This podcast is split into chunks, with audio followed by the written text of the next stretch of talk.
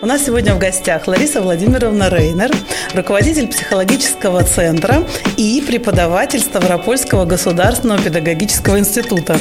Я э, знаю, что это такое событие новое для Ларисы Владимировны. Я вас поздравляю. Мне кажется, это очень здорово, что вы не только теперь работаете с людьми, детьми, взрослыми пациентами, но и э, учите молодых специалистов. Вы знаете, как я к этому трепетно отношусь, и я просто поздравляю вас с вступлением в наши ряды педагогов. Я так себя тоже к педагогам отношу скромно. Вот. Перед тем, как мы начнем э, уже серьезную беседу, а сегодня, мне кажется, она будет серьезной максимально, призываю вас писать, друзья мои, на номер 928-3525-92,6, смс, вайбер, WhatsApp, Telegram. Как вам нравится, так и пишите. Если будут возникать в течение эфира какие-то вопросы, обязательно их передам. Также можете подключиться в наших инстаграм-аккаунтах Silver Rain Radio STV и Студия 42, и там, и там идет прямое вещание. Там тоже можете задавать вопросы, там тоже все читаем и смотрите, и пересматривайте, и переслушивайте. Прошу вас. Лариса Владимировна, ну, э, хочу такой задать вам традиционный вопрос, познакомить с вами наших э, слушателей. Э, расскажите, пожалуйста, вот все-таки, что для вас психология, то есть что это такое, и э, почему вы стали психологом, ну, и, наверное, какие, э, о чем думали, когда выбирали эту профессию, и сейчас э, это так, вот то, о чем вы думали, это, эти цели, эти мечты, эти планы сбылись, или это совсем другое оказалось, нежели вы себе представляли, когда выбирали для себя это делом своей жизни. А, добрый день всем. А, спасибо за вопрос. Это самый любимый мой вопрос на самом деле, потому что психологом я решила стать в девятом классе. И 10-11 класс я целенаправленно уже готовилась к поступлению в ВУЗ именно на факультет психологии. А что-то произошло в этот, в этот момент, вот в девятом классе? Что случилось, что вы выбрали? Фантазия, да, о том, кем я хочу быть, а, была ровно такой. Я хочу работать с детьми, но не быть учителем. Тогда в моей школе не было еще психологов, я об этом не знала, но в библиотеке мне попались несколько книг психологических. Это Дейл Карнеги, конечно же, Фрейд. Это были одни из первых книг, которые я читала. И так появилась моя любовь к этому направлению. Мне очень э, помогли, поддержали мои родители, потому что в тот момент кто такие психологи, что это за профессия, никто не знал. Но мама сказала, говорит, если тебе хочется, если ты готова, я тебя поддержу. Мне кажется, это профессия будущего. Собственно говоря, уже вот через... Она, вот она мудрость наших родителей, которые нам помогают. Да, да, и через несколько лет мы видим, что действительно психология оказалась такой профессией будущего, и сейчас трудно представить какую-либо какую-либо сферу, которая бы не касалась психологии, не использовала бы знания психологии. И за это время я остаюсь влюбленной в психологию, я изучаю новые э, способы, методы, а, новые для самой себя, и те источники, книги, которые сейчас есть, обучаюсь постоянно. И если говорить о преподавании в ВУЗе, да, это для меня новый опыт, э, я сотрудничаю со Ставропольским педагогическим институтом уже на протяжении 11 лет. И в этом году они меня пригласили преподавать именно практические дисциплины. То есть э, это консультирование, коррекция, психотерапия. Ну, это вообще том... очень здорово, потому что я просто завидую вашим студентам, которые сейчас вот имеют такую возможность учиться у одного из лучших э, специалистов в нашем городе. Да, я же очень практикоориентирована. Да, вот, вот самое главное. Да, и мне интересно именно практические занятия проводить. Я вообще считаю, что обучение, оно так и должно происходить. Mm-hmm. То есть, если это какие-то э, клинические дисциплины, да, так скажем, ну, у нас вот в медицине клинические mm-hmm. дисциплины, то это, конечно же, должен быть практикующий специалист. Потому что как только человек отрывается от практики, ну, сразу же происходит некий такой диссонанс, да, потому что мир не стоит mm-hmm. на месте, все настолько быстро, ведь даже психотипы людей, они-то остаются прежними, да, но люди-то другие, они живут в других реалиях, угу. правильно? То есть Верно. И один из вопросов, который мы обсуждали вот на последних встречах, да, прошлой неделе было онлайн обучение, mm-hmm. и мы воспользовались этим для того, чтобы поработать и разыграли ролевую игру онлайн а, консультация и ребята могли попробовать со, с моими э, подсказками, комментариями. То есть то, что сейчас еще существует, это новый виток развития оказания помощи онлайн, онлайн. А, на расстоянии. Ну, вот, если в медицине мы говорили тоже на прошлых эфирах, вот я, например, э, ну, в нашей профессии это сейчас невозможно в 100% случаях, да, mm-hmm. стоматологии.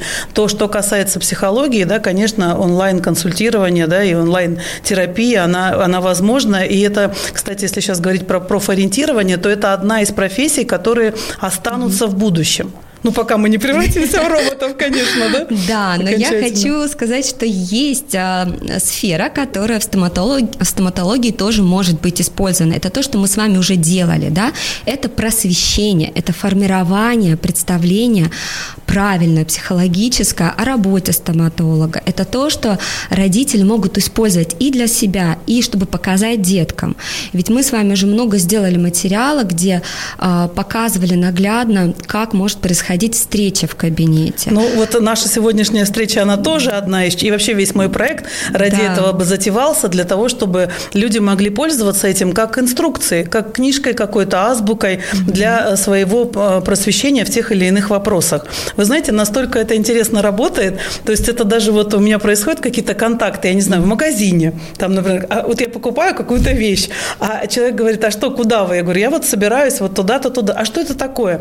И когда ты начинаешь рассказывать, рассказывать о проекте, о встречах, о людях, э, неподдельный живой интерес, и я вижу, что люди потом э, подписываются, смотрят, пишут комментарии. Это вообще очень здорово. Меня, например, это очень радует. Да, я думаю, что как раз-таки э, формат онлайн, который сейчас существует, социальных сетей позволяет действительно и клиентам увидеть вас, да, меня, то есть специалиста со стороны. Какие мы есть, правда, да? Познакомиться да. с нами. И у них уже формируется какой-то образ, да, доверия, и они уже могут прийти с пониманием, зачем они приходят именно к нам, то есть более мотивированные, более понимающие, и что они хотят именно от посещения либо стоматологической клиники, либо психолога, да? Да. И опять-таки профилактика, да, она и просвещение в обеих сферах очень важна. Психология, она тоже важна. И очень здорово, когда приходят на встречи не только когда уже какая-то патовая ситуация, неврозоподобная ситуация, страхи, возможно, горе, а когда приходят и спрашивают, мы планируем лечение зубов, мы планируем пойти в детский сад, что нам нужно делать? Подскажите, что э, говорить, что делать. И это как раз-таки тот уровень, который, я думаю, и вы хотите, и да, я да, да, да, э, искренне э, желаю, чтобы так было, потому что работать уже с последствиями, либо Гораздо с травмой тяжелее. очень Гораздо тяжело. Тяжелее. Это требует больших ресурсов и вложений э, обеих сторон, да, и специалиста, да. и самих клиентов. Ну вот давайте как раз вот на эту тему сейчас с вами поговорим. А, мы же, есть такая фраза, да, мы все родом из детства. И вы угу. сказали, что когда вы выбирали свою профессию, вы прежде всего хотели работать с детьми. Да. И у меня так жизнь сложилась, что э, очень большую долю э, моего приема, моих пациентов – это дети. Вот в субботу у меня был прием прием, у меня на приеме был ребенок один год и 9 месяцев. Я хочу сказать, это очень была приятная встреча, то есть мама привела его, обеспокоясь вообще посмотреть, а все ли с ним хорошо. Я очень горжусь, что как у нас все получилось, мы прекрасно сработали, то есть э, никакого страха не сформировали, смогли, смогли отсмотреть зубы, но самое главное, что э, выявились э, явные такие проблемы, которые, например, связаны с питанием ребенка. Я дала родителям советы, я надеюсь, что если они к ним прислушаются, то, в общем-то, все все дальше будет у нас хорошо. Так вот, давайте поговорим на вот эту тему о том, что как же нам сделать так, чтобы страхи не сформировались. То есть что, что нам нужно делать вместе стоматологу, психологу сейчас, да, mm-hmm. то есть э, другим смежным педагогам, э, какие методы нам нужно применять, на что нужно обращать внимание и что, собственно говоря, есть страх. Вообще, что такое страх, mm-hmm. почему он возникает и какие страхи бывают. Может быть, не надо бояться страхов, может быть, есть какие-то страхи, которые э, ну, просто являются физиологическим моментом? Ну да, наверное, хороший ответ лет дает мультик «Головоломка», да, где у нас э, представлен некоторый пульт управления, в котором подходят те или иные эмоции, и там очень хорошо представлена именно функция страха в естественной форме. То есть, когда девочка бежит, впереди шнур, она может споткнуться и упасть, то к пульту подходит страх, да, и останавливает ее. То есть, первично страх э, – это природный э, такой процесс, который нам позволяет отследить опасность. То есть ну, на самосохранение направлен. Да, да, то есть э, он направлен на самосохранение. Плюс э, страхи есть действительно возрастные, которые связаны с нашим возрастом, взрослением, э, с приобретением новых социальных функций, нового опыта. И поэтому они являются естественными. Ну, это вот какой, можно пример какой-то привести для ребенка? Какой страх, естественно? Ну, самый естественный, конечно, страх темноты, да, для деток может быть естественным. А, страх бабы яги считается естественно, страх волка, и более того, эти возрастные страхи универсальны, то есть какую бы мы страну ни посмотрели, они везде есть, а это очень хорошо. Только отслеживает... герои сказочные разные будут, Нет, да? вот образ, так скажем, бабы Яги, угу. есть в эпосах любого племени, любой страны, так же, как и образ плохого мужского объекта, да? И женский, и мужской да, объект может быть источником опасности. такие, да, взрослые, которые контролируют, которые могут быть наказывающие, да, конечно же, это про образ родителей, безусловно, а, потому что ребенку очень важно разбираться с чувствами, как положительными к родителям, да, любовь, привязанность, так и с тем, что они не согласны, что родитель куда-то уходит или не дает вкусную конфету, и в этот момент родитель это недобрый, они-то какие-то другие. Ну, Поэтому... вообще, те взрослые люди, наверное, да, это да. же даже могут не родители, а те, кто проводят да. максимальное время с ребенком. Сейчас же мир у нас поменялся, да, и у нас зачастую ребенок вырастает вообще с чужой тетей или там тетями, да, наемными э, нянями, там, э, воспитателями, ну, либо наилучший вариант тут бабушка родная, да, все-таки, чем чужой человек. О, ну, это даже тоже Нет, ну, вопрос, я, если, да. я, ну, я говорю, если выбирать из двух зол, то все-таки лучше родной mm человек, да? Да, таким образом, то есть если мы говорим о возрастных страхах, естественных, да, то они сопровождают нас на протяжении всей жизни, и они всегда отвечают э, на вопрос нашего взросления, да, страхи э, годовалого ребенка будут отличаться от страхов э, человека в 40 лет, да, и у него будут свои страхи, а какие страхи отрицательные во, в любых смыслах, и с ними нужно бороться да. и добиваться, а, чтобы они не сформировались? Вот это, конечно, невротические страхи, да, те страхи, которые э, сформировались в результате внутриличностного конфликта, да, что-то не устраивало человека, возможно, это были какие-то ограничения сильные со стороны родителей. Ну вот что это за страх? Вот э, давайте там в 5-7 лет есть какая-то градация, 12 лет, есть, какие конечно. самые распространенные? Я сейчас как раз-таки про это скажу. То есть, если э, у ребенка э, в периоде от 1 до 3 лет он сконцентрирован больше на отношениях с родителями, то здесь э, страхи в основном связаны, как мы уже говорили, с негативным образом мужским и женским, да, это волк, баба яга, ну и какие-то такие там громкие звуки, это как раз-таки из сенсорной интеграции, да, мы реагируем. Мы поговорим про Да, на громкие звуки. А, то это самый благоприятный период когда нужно уже водить к стоматологу. Почему? Потому что в этот момент еще нет страха боли, страха лечения, то есть ребенок, у них его еще этих понятий нету. Если как э, мама, которая была у вас на приеме, приведет ребенка, Угу, такого то, маленького, да? Да, а, у него будет страх нового пространства. Но если он с мамой, то он достаточно быстро адаптируется.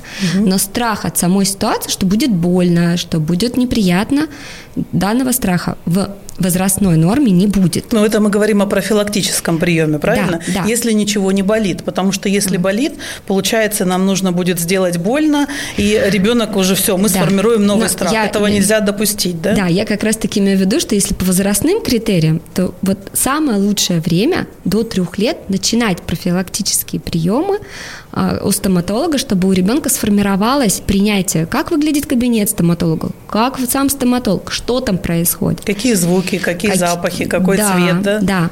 А вот уже начиная с, э, с трех лет появляются уже страхи и замкнутого пространства, и одиночества, и темноты. Если и ребенку... уже какой-то опыт медицинский, да, появляется да, у ребенка, есть, там э, прививки, еще что-то. К возрастным да? добавляются да, те, да. которые ребенок уже получил, да. Это его личные уже э, страхи, то есть исходя из его опыта. И тут уже что добавляется? Еще и социальные страхи, потому что ребенок мог увидеть мамину реакцию, слышать э, рассказы мамы либо других значимых людей, что это страшно, что это больно, что это ужасно. А еще как-то. хуже, если пугали, да? Ой, Будешь есть много конфет, пойдешь к стоматологу, он тебе сделает больно, да? Да, что плохо будешь себя вести, плохо будешь есть, там много будешь есть, есть будешь конфеты, поведем к стоматологам. К сожалению, и и педработники детских садов тоже достаточно часто ругают посещением врачей. Угу, пугают, да. Угу. Да, и если обычный врач, который ребеночка слушает, ребеночку смотрит ротик, носик, ушки, для ребенка привычный, да, то стоматолог э, в связи с тем, что редко родители обращаются за профилактикой, да. он становится редким, и обычно когда происходит? Когда уже болит. Когда болит, когда проблемы. Представляете, первое столкновение ребенка с, со стоматологом связано с болью и необходимостью лечения. То есть у ребенка мало времени, чтобы вообще познакомиться, кто это такой, что он делает – а еще родители хотят именно в этот прием обязательно Ого. решить проблему. Вот очень важный сейчас вопрос, да, мы с вами вот тоже уже обсуждали при прошлых встречах, да, что нас, ну, как важно еще вот этот момент, то есть настроиться родителям на то, что ведь цель решить проблему, а не решить ее сегодня, когда у вас есть окно или у вас есть выходной. Вот эта вот угу. тема, она вообще э, за 20 там с лишним лет моей работы, она существует всегда. Если вы придете в официальные выходные или каникулы в государственные государственную детскую стоматологическую поликлинику, то вы просто там затолкнетесь от столпотворения, от количества людей. Или там последние даты августа – это что-то сумасшествие. Почему? То есть потому что все оставляют все проблемы на последний момент. И это же очень плохо. То есть, во-первых, вы попадаете в ситуацию, когда э, врачи на пределе своих возможностей mm-hmm. находятся. Да? Представляете, если это первый раз. То есть а еще раз здесь вы привели все... своего ребенка. Вот вы... зачем? Mm-hmm. Для чего это делать, когда это можно сделать делать в плановом порядке. Да? Вот совершенно первая рекомендация Плановость. – планировать. Да. Планировать посещение э, любого врача, тем более стоматолога. Да, и вот э, к тому же, да, если мы говорим про социальные э, страхи, то есть ребенок приходит, у него уже болит, родители уже такие, надо же сегодня прям полечить. Да, да. И он приходит, и в коридоре куча плачущих детей, злые родители, потому что для них эта ситуация сейчас неприятная, им нужно вот это все тоже пережить, все, да, все, да, что будет происходить, те самые врачи, которые на износе уже, да, им некогда да. уговаривать, либо индивидуальный подход вести, да, и у них точно не, не запланировано время, чтобы ребенка познакомить с инструментами, рассказать, им нужно э, провести прием как можно быстрее и эффективнее, да, потому что да. в коридоре еще есть клиенты, поэтому если есть возможность э, плановости и к своему доктору, то есть э, э, познакомиться и сформировать хорошие доверительные отношения со своим доктором, с которым приходить, поддерживать дружеские отношения, да. Я тоже хотела сегодня это сказать, как в рамках необходимых действий. То есть, когда мы говорим с ребенком о стоматологах, не только когда нужно лечить зубы, да, а вот увидели у вас в профиле что-то новое, интересное, можно сказать ребенку, а я вот у Яны видела новое там, представляешь, вот, а, да, например, что-то интересненькое, да. смотри, какая интересная профессия, вот у них там компьютеры, а у них там э, искусственный интеллект, ну, тоже чуть постарше, да, но ведь можно подростка, например, можно да, заинтересовать Да, этим? то есть, Конечно, когда можно. разговоры возникают не только в экстренной, э, такой конфликтной, ситуации, да. болезненной ситуации, в этом а, а, один из плюсов, почему э, стоит это делать заранее, подбирать правильные ситуации. А, и если дальше по возрастным идти, то как раз-таки 5-7 лет – это один из самых сложных периодов по страхам, потому что здесь появляются возрастные страхи, страх смерти, да, то есть это смерть, физиологический да, такой момент, это, да? это физиологически. Почему? Потому что как раз-таки идет созревание коры головного мозга, отделов, и ребенок уже начинает лучше осознавать э, эти явления жизни. То есть у него а, может быть еще ситуация, что он пришел и он да. чувствует опасность э, не просто боли, да. а своей, для своей жизни в целом. Да, да. и здесь э, страх смерти, страх болезни. И поэтому, если родители откладывали, и первый прием в, в этот период происходит болезненный, потому что мы знаем, что смена зубов, они не всегда хотят э, уходить, молочные да, зубы, да, да, да, да.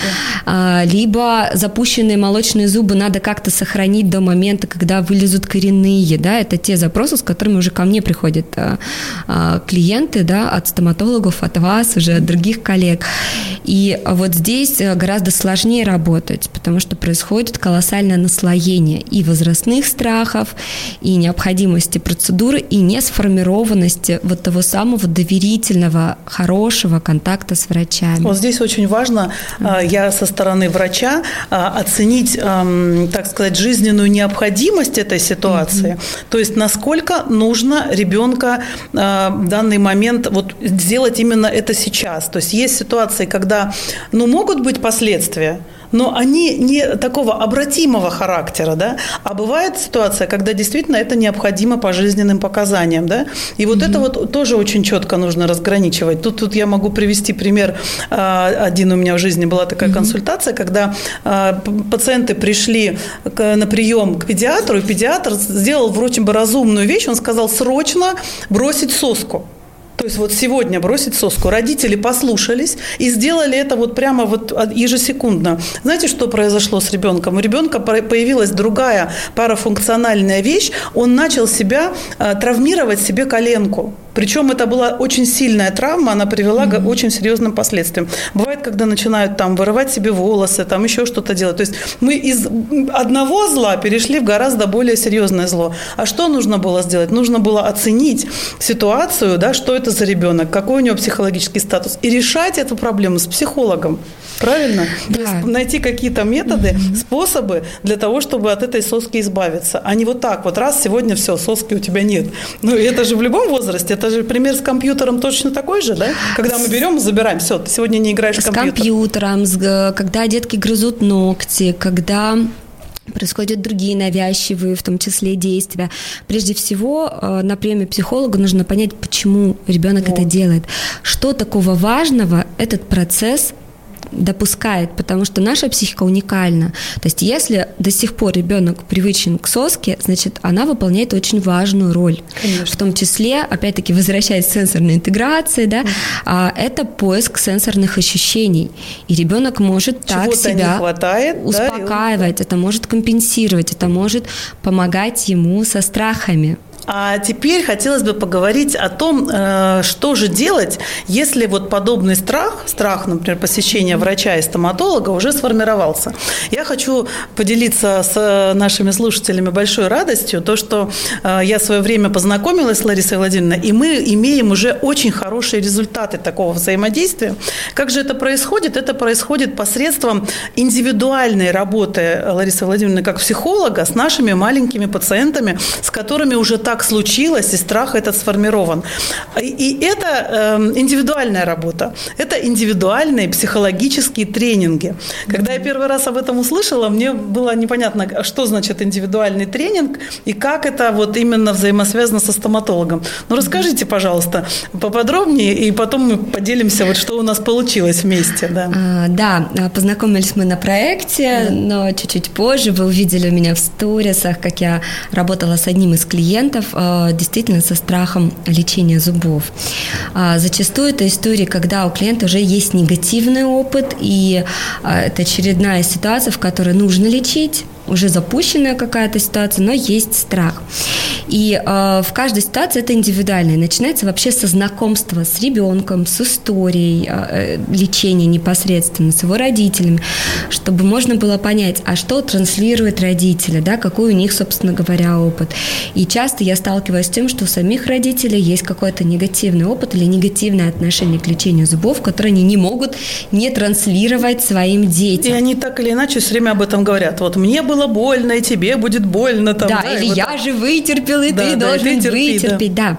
И прежде всего, в каждом случае я знакомлюсь с каждой индивидуальной ситуацией, потому что это действительно всегда очень э, уникально, индивидуально. В каком-то случае э, нужно, чтобы выпал молочный зуб И иногда это даже происходит так, что к моменту, когда ребенок приходит к стоматологу, зуб уже там действительно еле держится. Да, это вот именно та история, то есть когда мы можем себе позволить поработать, то есть это да. не срочная ситуация, когда нам нужно отправлять ребенка там под наркоз, да, или заставлять его, не дай бог, там держать, усиливать этот страх, а нам нужно просто это отработать на вот такой маленькой процедуре, да. там даже анестезия не требуется зачастую. Да. Он просто боится открыть рот, и этот зуб его беспокоит, он не может нормально есть, да, и вот как раз-таки приходит к вам. Да, и когда подключается вопрос анестезии, это, конечно, добавляется и работа по страху уколов, да, э, очень часто это именно у мальчиков, начиная с 4 лет, добавляется страх уколов, взятие крови,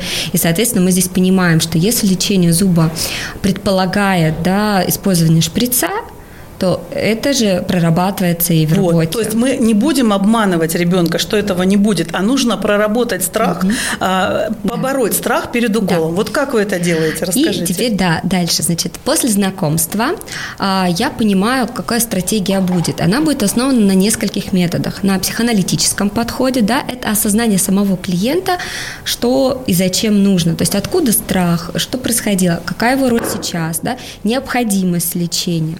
Дальше Дальше это арт-методы, то есть это пририсовка. То есть вы рисуете рисунки. Мы рисуем зубы, мы рисуем Эту истории. ситуацию рисуете, Прямо да? эту, эту историю. Шприц, там доктора, Шприц. да? Зуб с кариесом, да. да, например, или подвижный, который там Да, болтается. у нас есть, э, это то, что могут родители делать. Можно нарисовать карандашом зуб, положить его в файлик, и на файлике рисовать либо кариес, который можно стирать, либо а, еще какие-то манипуляции делать с нарисованным зубом.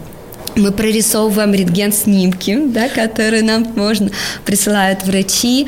А, например, один из примеров, а, один из рентген-снимков, где молочный зуб не выходит, и видно уже, как растет коренной. Это вот у нас выйти. с вами история, то есть там примерно так, то есть зуб не уходит вовремя, и, и очень хорошо на снимке видно, что зачаток постоянного клыка находится уже несколько выше, чем mm-hmm. другой. И вот мы передали Ларисе Владимировне этот снимок, и э, я придумала такую историю, говорю, расскажите мальчику историю, историю про то, что вот этот зуб спрятал, то есть как в заточении, да, и тут у нас целая такая получилась творческая история да, про, и... про врага, который держит принца в замке. Этот принц, этот постоянный клык, который нужен да, мальчику. И, и мы прорисовывали, то есть я прорисовала картинку, в которой уже молочного зуба нету, и уже есть коренной. То есть это метод визуализации. Mm-hmm. То есть когда мы нашему мозгу даем картинку, как должно уже стать. Причем он сам участвует в рисунке, Конечно, да, он сам да. этот путь рисует, сам а, И все. мы это даем, э, чтобы он смотрел, представлял, то есть, ну, метод визуализации, я думаю, знаком всем, обычно это в бизнес э, используется, да, если ты хочешь быть там богатый, представь себе.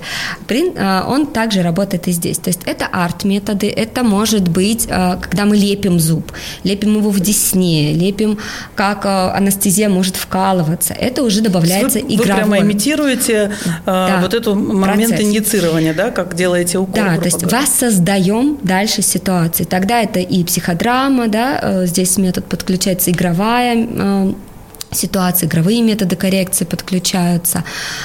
Следующие методы – это как раз-таки элементы тренинга, когда мы повторяем одни и те же действия, мы используем макеты зубастиков, да, потому что в чем проблема еще при лечении зубов? Клиент себе мало представляет, что происходит у него во рту. Да, Ему надо есть... это показать и рассказать. И когда мы берем макет, да, я думаю, все знакомы с, с макетом стоматологов, и он себе это представляет, и он себя представляет. Это вы говорите, макет – это игрушка, детский, играем стоматолога, то есть да. это вот тоже еще одна рекомендация. Играем стоматолога. Если вы купили своему ребенку, да. то, в принципе, каждая мама, каждый папа может этот процесс самостоятельно рассказывать ему. Смены зубов, да, все, что он знает об этом. С, со всеми необходимыми инструментами, чтобы доставать зуб, лечить зуб. Там даже есть есть элемент стоматологического э, ну, там даже брекеты, по-моему, кажется, брекеты можно делает, да, стоматологический да. Э, инструмент, который жужжит, делает отверстия в э, зубике из пластилина. Да, да. То есть прекрасная вещь. Но я также использую а, зубастиков, которые щелкают зубами, да, то есть... Чтобы имитировать звуки, да? Да, да чтобы имитировать звуки. Поэтому здесь целый спектр. И здесь уже подключается то, что, о чем мы сегодня постоянно говорим, это новое на самом деле. Как только я этот курс стала изучать, я позвонила Яне и сказала, Яна, давайте сделаем э, материал, давайте сделаем встречу, потому что э, сенсорная интеграция э, имеет колоссальное значение, то есть на встречах это запахи, это звуки, это на ощупь э, трогаем, делаем. Э, я хотела бы спросить у вас, вы сегодня несколько раз повторили вот это сочетание сенсорная интеграция. Да. Что это вообще такое? Ведь это на самом деле, когда вы тоже сделали на этом акцент, я стала тоже изучать литературу, читать, и э, для я сделала такой вывод, что вообще это на сегодняшний момент, ну, одна из огромных проблем это нашего человеческого мира, да, то есть это такие особенности э, восприятия человеком внешних раздражителей, а так как их очень много, и тот вот малыш, который рождается в современном мире, он подвержен влиянию со стороны, э, ну, настолько это громкие звуки музыки, там, например, это резкие запахи, это э, световые какие-то моменты решения, которые меняются. То есть ведь не все родители э, понимают и хотят менять свою жизнь с появлением малыша, да, то есть многие продолжают жить той же самой жизнью, и они думают, что им вообще, их ребенку это также нравится и применительно, да, как, как, как это нравится им. Э, но не все люди да, такие. То есть есть люди, которые спокойно к этому mm-hmm. адаптируются, вырастают, и, ну, в общем-то, в смысле, что так оно и должно быть. А есть yeah. те, у которых формируются проблемы. Вот расскажите, пожалуйста, нам о сенсориках сегодня. Да, да. сенсорная интеграция имеет два а, значения. Первое – это естественный процесс, который есть у нас у всех, он заложен природой и рождается с нами, когда мы рождаемся. То есть это способность получать информацию от всех видов сенсорных э, восприятие, да, на слух, зрительное, тактильное, э, вестибулярное, проприоцепция, то есть это все-все-все, то есть наше положение тела, температуру, как мы ощущаем. И э, в естественном э, процессе, то есть мы получаем Мозг это обрабатывает, а мы это получаем ответ мозга и, соответственно, формируем ответ. Что мы должны в этом случае делать? Если мы дотронулись до горячего, то что мы делаем? Мы отдергиваем. Это быстрый ответ, который mm-hmm. происходит нашей сенсорной системы. Mm-hmm. Мы его не обдумываем, потому что на уровне инстинктов. Mm-hmm. Mm-hmm. И второе значение – это уже коррекция. Да? Это система методов, позволяющая а, ребенка скорректировать, человека взрослого скорректировать, потому что у нас у всех свой уровень. Один, одному человеку весь спектр звуков будет приятен, другому человеку что-то из звуков будет неприятно. А, к концу рабочего дня, когда мы целый день а, были напряжены, слушали, например, работу инструментов стоматологических к вечеру, а, даже в норме нам уже громкие звуки могут быть неприятны, потому ну, что я вам хочу сказать, мы что подустали. Вот, когда я отработаю целый день, то вечером я просто не способна разговаривать. Даже вот бывает, что э, семья обижается, да, дети там обижаются, что я говорю, я не могу просто сейчас ничего говорить. Ну, как всегда, мы все не успеваем обо всем поговорить. Хотелось бы э, вот такой момент уточнить. Значит, э, очень важный, что этот тренинг ребенок тратит, родители с ребенком тратят определенное время. Сколько примерно посещений нужно, чтобы получить результат? Это, наверное, такой важный вопрос. Это важный вопрос, зададут. который задают всегда, особенно так, как обращаются уже в патовых ситуациях, да, когда нужно срочно лечить. Обязательно это первая консультация, потому что прежде чем что-то назначить, mm-hmm. принять какие-то меры, а, я должна разобраться в ситуации. То есть, как минимум, это первая консультация, после которой я говорю, возьмусь я за эту работу, что можно в этом случае делать.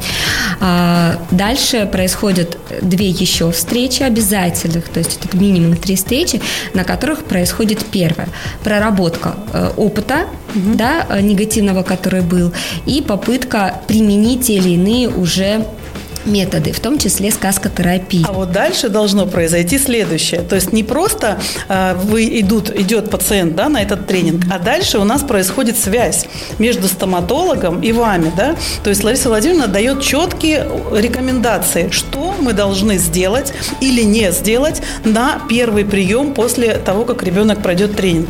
То есть это будут рекомендации, например, такого рода. Например, мы должны взять э, шприц карпульный, тот же самый, которым будет делаться инъекция, и ребенок сам должен взять его, нажать, да, то есть попробовать сделать укол куда-нибудь, в подушечку, в какую-то мягкую часть, да.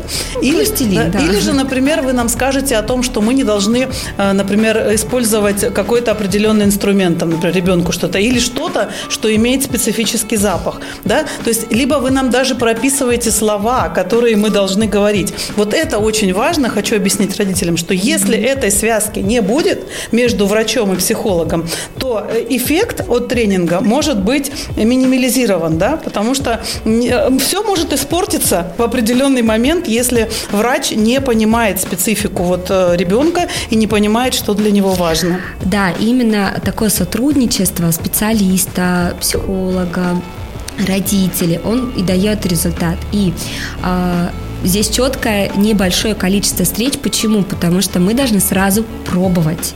Да, то есть э, можно проводить 10-15 встреч. Ну, это не имеет смысла. Ждать, Надо как будто да. совсем не будет страха. На самом деле, после работы, то есть после трех-четырех встреч, ну, это максимум, который я делаю до следующего приема с врачом.